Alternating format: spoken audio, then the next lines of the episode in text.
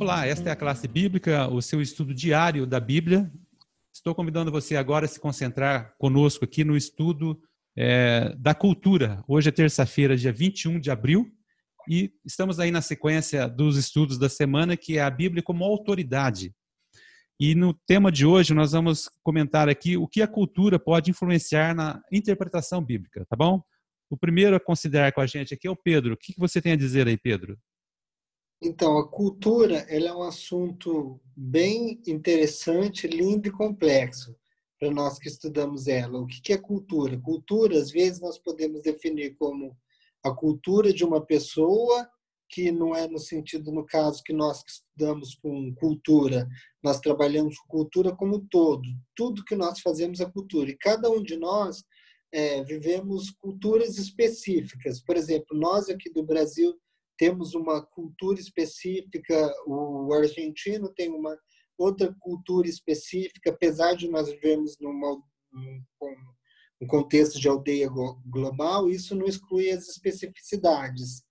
E um livro ele é dado numa cultura para um tempo, ele é, ele é escrito, vários livros na literatura, e a Bíblia não, não foge disso.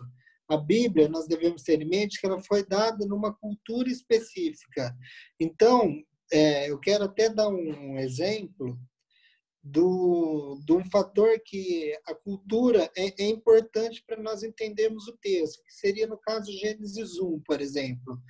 Eu já vi muitas vezes, não, não errado isso, não, mas usando Gênesis 1 como um argumento contra, é, um argumento a favor do criacionismo contra o evolucionismo, por exemplo, um argumento científico.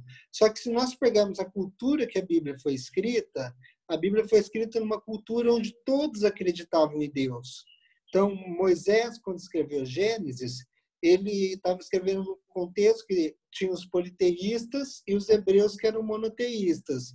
Então, todos acreditavam em Deus. Então, o, o foco do Gênesis não é a, o debate científico, se Deus existe ou não, se a ciência está certa ou não, mas é o outro foco. Então, o texto fica para você em casa estudar Gênesis 1 até e descobrir qual que é o foco do texto de Gênesis 1, que não é discutir ciência, mas é discutir um aspecto de Deus que é bem interessante. Então, a cultura nos ajuda para isso, para nós entendermos a mensagem, às vezes aspectos da Bíblia que parece estranho a nós hoje e fazemos uma interpretação correta, cultural e também não deixarmos essa influência às vezes da cultura pelo pecado é, distorcer a nossa visão da Bíblia.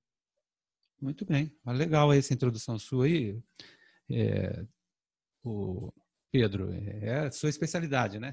Você gosta, eu sei que você gosta desse assunto aí. E tem esse aspecto da visão geral que você apresentou. E o Renan agora vai falar um pouco aí da, da, da de João aí, o que, que João diz com relação à cultura, relação a essa parte mais espiritual da cultura. O que, que você tem a dizer aí, Renan?